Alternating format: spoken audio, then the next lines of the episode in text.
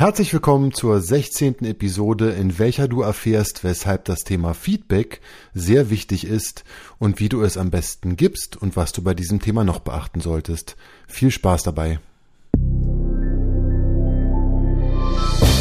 Führung entdecken. In diesem Podcast geht es um die Themen Führung und Selbstführung. Wenn du deinen vielen Herausforderungen neu begegnen möchtest, kriegst du hier Impulse, die dir weiterhelfen.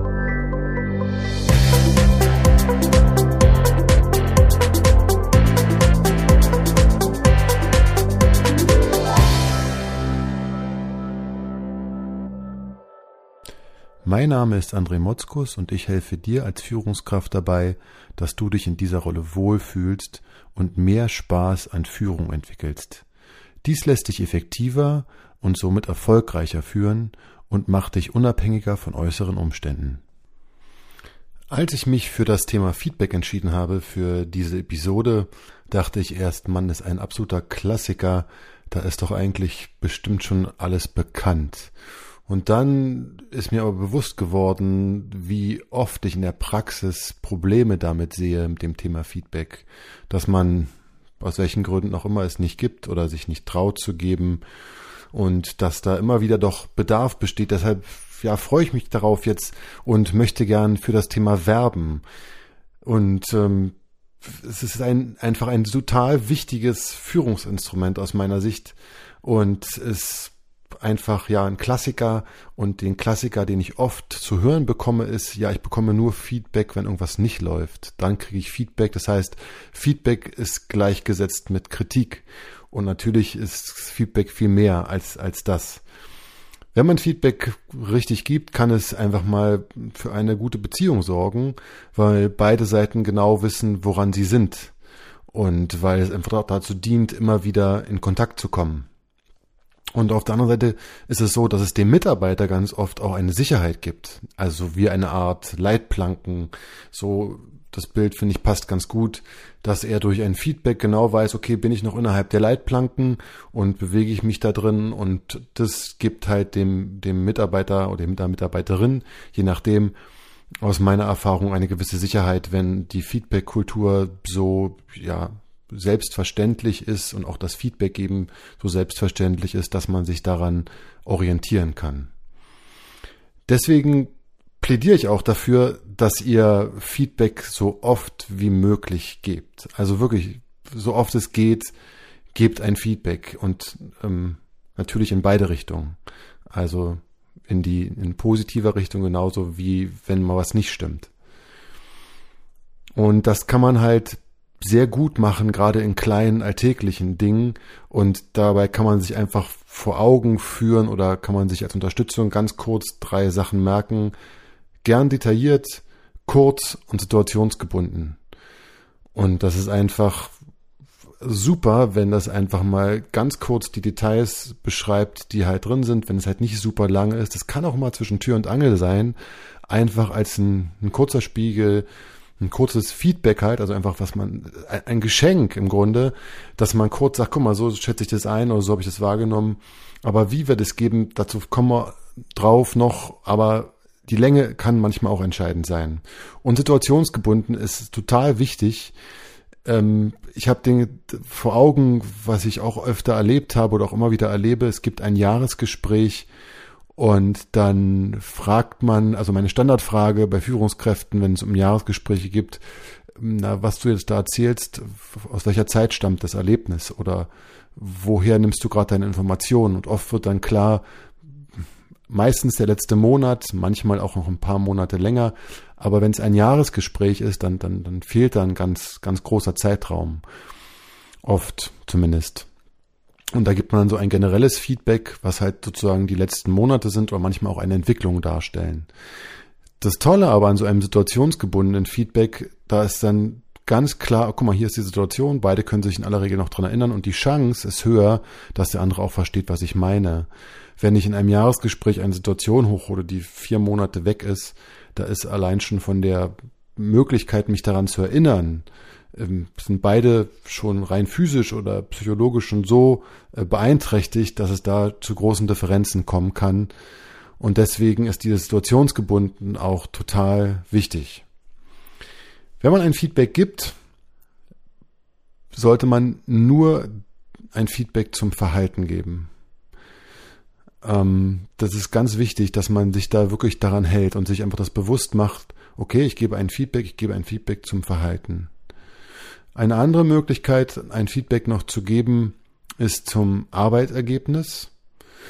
Und da kann man auch dann abchecken und ich würde halt immer gucken, dass ich eher dann ins Fragen komme. Wenn also das Ergebnis nicht so ist wie gewünscht, ähm, wie siehst du das? Bist du mit dem Ergebnis jetzt zufrieden? Ähm, wie beurteilst du das? Was lief gut, was lief nicht gut? Einfach um zu sehen, ob da auf der anderen Seite, wie die eigene Einschätzung erstmal ist.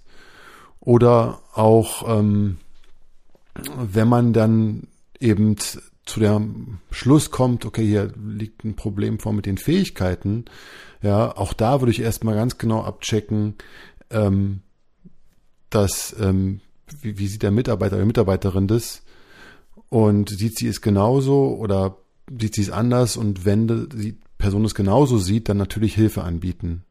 Aber ich würde kein Feedback zu den Fähigkeiten geben. Ich würde immer empfehlen, nur ein Feedback zum Verhalten zu geben, beziehungsweise zu den Arbeitsergebnissen selbst und die eigene Beobachtung dazu dann halt auch zu schildern. Und das kann man durchaus ganz klar machen. Also damit bin ich zufrieden, damit bin ich nicht zufrieden oder was fehlt oder wie man das, das Arbeitsergebnis einschätzt, also aus seiner eigenen Sicht. Was man auf keinen Fall machen sollte bei einem Feedback, ist ähm, die Fähigkeiten, also irgendwie anzweifeln, grundsätzlich erstmal. Manchmal kommt es sehr offensichtlich raus, aber das ist kein Problem, wenn man das dann feststellt. Es geht nur um das, das, das Feedback, was man dann gibt. Also man gibt kein Feedback zu den Fähigkeiten, sondern zum Arbeitsergebnis und bildet sich auch kein Urteil über die, die Fähigkeiten, weil man das oft gar nicht genau ja, sehen kann oder ermessen kann. Und das kann auch sehr verletzend sein, wenn man da halt oft nach meiner Erfahrung eine andere Sichtweise hat als die Mitarbeiterin oder Mitarbeiter. Deswegen sollte man sich da nicht auf das, auf, darauf einlassen und ähm, die Fähigkeiten, die Fähigkeiten da ähm, ja ein Feedback dazu geben oder auch damit zu bewerten. Dann auch die Werte der anderen Person natürlich sollte man ähm, nicht einfach mal ja feedbacken und auch nicht die Identität. Das sind alles Sachen, die gehen viel zu weit. Wenn ihr beim Verhalten und auch beim Arbeitsergebnis bleibt, wenn ihr fragt und guckt, wie die andere Person das sieht und dann einen Abgleich herstellt zu euren Sachen oder einfach klar macht, wie eure Position ist und dann ins Gespräch kommt, ist das schon ein, ein guter Weg, wie man das machen kann. Wie gesagt, sind offensichtliche sozusagen Fähigkeiten nicht vorhanden und man kommt mit der Person auch dann überein und sie sieht es auch genauso, dann kann man auch einfach Hilfe anbieten. Ansonsten würde ich beim Arbeitsergebnis bleiben, was dann halt nicht ja in dem Moment vielleicht stimmt und würde mich daran da ein Feedback zu geben, aber nicht zu den Fähigkeiten. Es gibt ganz klassisch die drei, drei Ws, wonach man auch gehen kann. Also man hat, sagt die eine eigene Wahrnehmung, man sagt, wie sie auf einen gewirkt hat und dann äußert man noch einen Wunsch, wie das, ähm, wie das also in Zukunft sein soll. Und ich stelle mir jetzt eine Situation vor mit einem Kunden und ich würde auch da in aller Regel, ehe ich ein Feedback gebe, würde ich immer empfehlen, noch mal kurz zu fragen, sag mal, was war denn gerade los? Alles okay? Und mir anhören, was dann die Mitarbeiterin zu sagen hat. Ansonsten kann ein Feedback einfach in dem Fall nach den drei Ws also so, so aussehen. Also ich habe gesehen, wie du mit dem Kunden eben diskutiert hast und das ist halt die Wahrnehmung hatte. Die Wirkung ist halt, es hat auf mich nicht so gewirkt, dass der Kunde oder Anwender, je nachdem, ähm, hier zufrieden rausgegangen ist. Ich, dann würde ich mir halt wünschen, das ja der Wunsch, dass du ihr dieses Gefühl vermittelst.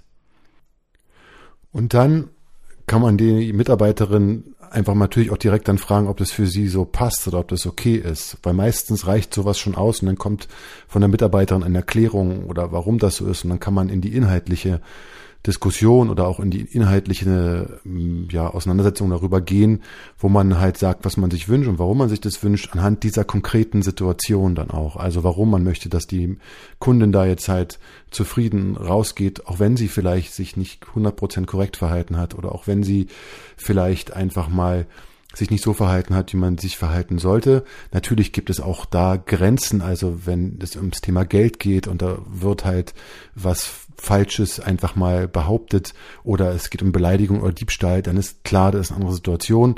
Aber dann sowieso ist es der Fall, dass die Mitarbeiterin immer sich jemand holen sollte. Wäre natürlich dann in dem Moment die Empfehlung oder auch ganz klar die Anweisung, dass sie da nicht alleine steht, sondern dass sofort jemand aus der nächsten Ebene da ist, der sie unterstützt. Aber wenn man das so wie eben beschrieben macht und dann hört, was von der Mitarbeiterin kommt, dann ist das einfach mal eine Möglichkeit des Feedbacks. In dem Fall jetzt, wo man, wo man zum Beispiel mal nicht zufrieden war mit einem, mit einem Umstand, wie man das halt machen kann.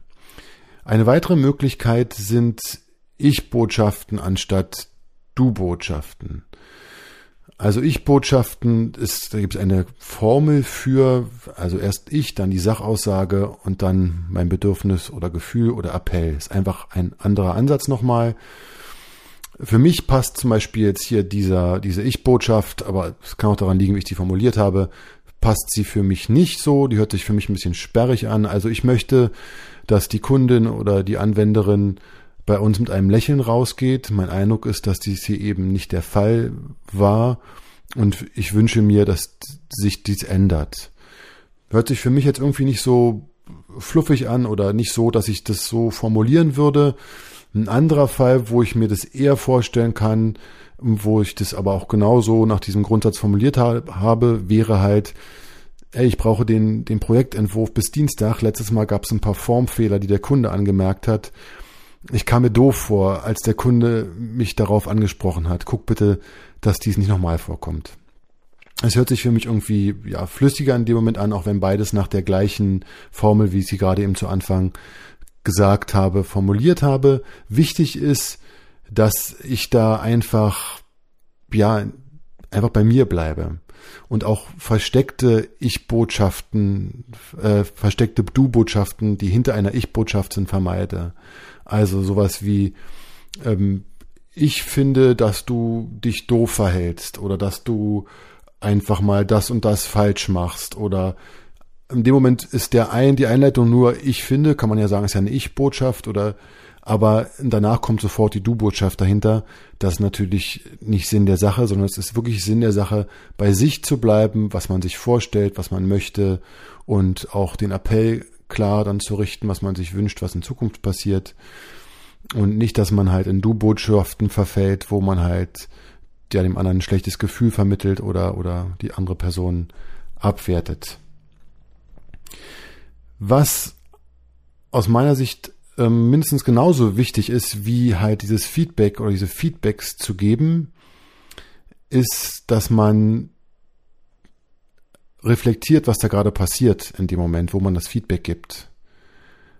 Also wie kam es an? Gibt es da, nimmt man eine Irritation wahr? Hat man das Gefühl, die Mitarbeiterin fühlt sich irgendwie vor den Kopf gehauen? Oder merkt man sowas, würde ich gleich immer empfehlen, dass man da ein kleines Gespräch irgendwie hinterherzieht, also alles okay mit dir, kannst du das verstehen, kannst du nachvollziehen, was ich meine, einfach, dass da, falls Irritationen sind, dass man die gleich ähm, einfach mal auch, ja, einfach ausräumt und dass man vielleicht auch nochmal eine Erklärung bekommt oder auch eine Erklärung gibt und dass man da auf eine, auf eine gemeinsame Linie am Ende sich einigen kann. Und bei Bedarf wirklich auch nachfragen, ähm, ob das gerade okay war oder ob was es mit ihr gemacht hat und einfach gucken, wie, also wenn, wenn irgendwie, einfach gucken, wie die Wirkung, wie die Wirkung war und ansonsten, wenn man der Meinung war, die Wirkung, es kam irgendwie komisch an, auch bei positivem Feedback, ja, wenn man also das Gefühl hat, ähm, da ist eine Irritation, hat es dich irritiert, dass ich dich jetzt hier ein positives Feedback gebe? Ich finde, das war gute Arbeit an der Stelle. Kann man durchaus nachfragen und kann einfach auch da das Gespräch suchen. Ansonsten ist es einfach so mit Feedback und das kann man wirklich auch durchaus unter Kollegen machen. Also wenn man jetzt eine Stellvertretung hat, wenn man auf gleicher Ebene Führungskräfte hat, übt Feedback. Weil je, je, je, ich habe es vorhin das Wort, glaube ich, fluffig benannt. Was ich damit meine, ist, je selbstverständlicher es rüberkommt, dass man sagt, du, guck mal, das fand ich echt total cool. Super, dass es gelaufen ist und super dein Einsatz dafür. Oder genauso gut, wenn man sagt, du, das nächste Mal wäre cooler, wenn es anders geht. Guck mal, das und das, das, das war nicht so gut, weil das ist für den Kunden nicht gut oder das entspricht nicht irgendwie unserer Vorstellung davon, wie man das macht. Ähm, wenn du Fragen hast, kannst du gerne kommen. Ansonsten wäre cool, wenn du das so und so machst. Einfach dieses, dieses Selbstverständliche damit, diesen Umgang üben und sich auch nicht versklaven mit diesen Botschaften, sich dessen aber bewusst sein. Ne? Also, dass man sich nicht versklavt, man muss es jetzt so genau machen. Zum Anfang ist es, denke ich, nicht verkehrt. Und nachher würde ich da sehr nach Bauchgefühl gehen und halt gucken, wie es ankommt. Und wer übt, darf auch mal daneben liegen. Also man kann auch mal ein Feedback geben, wo man im Nachhinein das Gefühl hat, oh Mist, das war irgendwie vielleicht doch nicht so passend. Oder da bin ich übers Ziel hinausgeschossen oder da habe ich auch irgendwie was, was, ja, was nicht so günstiges gemacht. Das ist völlig okay, das passiert.